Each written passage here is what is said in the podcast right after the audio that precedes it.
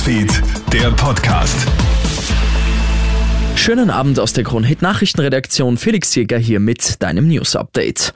Die Diskussionen um einen Energiepreisdeckel nehmen immer mehr an Fahrt auf. Die Preise für Strom steigen derzeit ja ins Unermessliche. Selbst eine warme Dusche für wenige Minuten könnte bald mehrere Euro kosten. Die Opposition fordert deshalb einen Strompreisdeckel. Auch innerhalb der ÖVP mehren sich jetzt die Stimmen, die einen solchen Schritt befürworten. Man muss zwischen zwei Arten von Preisdeckeln unterscheiden, sagt Helene Schubert, die Chefökonomin des ÖGB zu Puls 4. Der eine ist, den wir unbedingt in Österreich ganz dringend brauchen, ist ein Energiepreisdeckel für die Haushalte.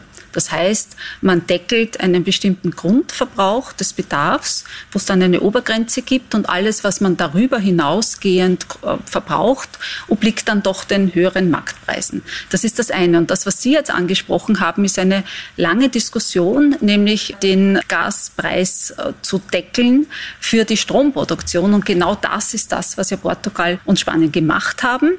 Die FPÖ hat heute offiziell Walter Rosenkranz als Kandidaten für die Bundespräsidentenwahl im Oktober präsentiert. FPÖ-Chef Herbert Kickel betont dabei, dass die Entscheidung für Rosenkranz einstimmig und ohne Streitigkeiten gefallen ist.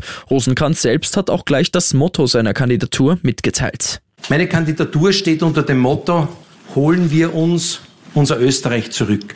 Das ist ein Angebot, das ich allen Bürgerinnen und Bürgern mache, die eben unter den Entwicklungen der letzten Jahre immer mehr leiden, weil sie sich unfrei fühlen, weil sie sich das Leben nicht mehr leisten können oder weil sie Angst haben, durch eine falsche Politik der Regierung vielleicht sogar noch in einen bewaffneten Konflikt hineingezogen zu werden. Rund sieben Wochen nach dem Schulmassaker in der texanischen Stadt Uvalde sind jetzt erschreckende Videoaufnahmen veröffentlicht worden. Auf den Bildern einer Überwachungskamera sieht man, wie die Polizisten über eine Stunde in dem Gang vor dem Klassenzimmer ausharren, ohne etwas zu unternehmen. Ein Beamter findet sogar die Zeit, sich die Hände zu desinfizieren. Erst 74 Minuten nach dem Eintreffen der Polizei wird der Täter erschossen.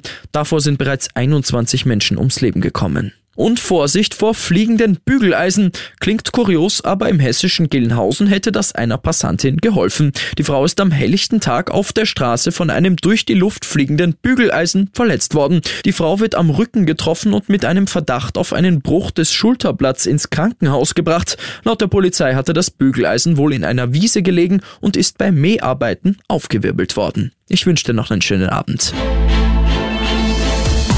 Krone Hits, Newsfeed, der Podcast.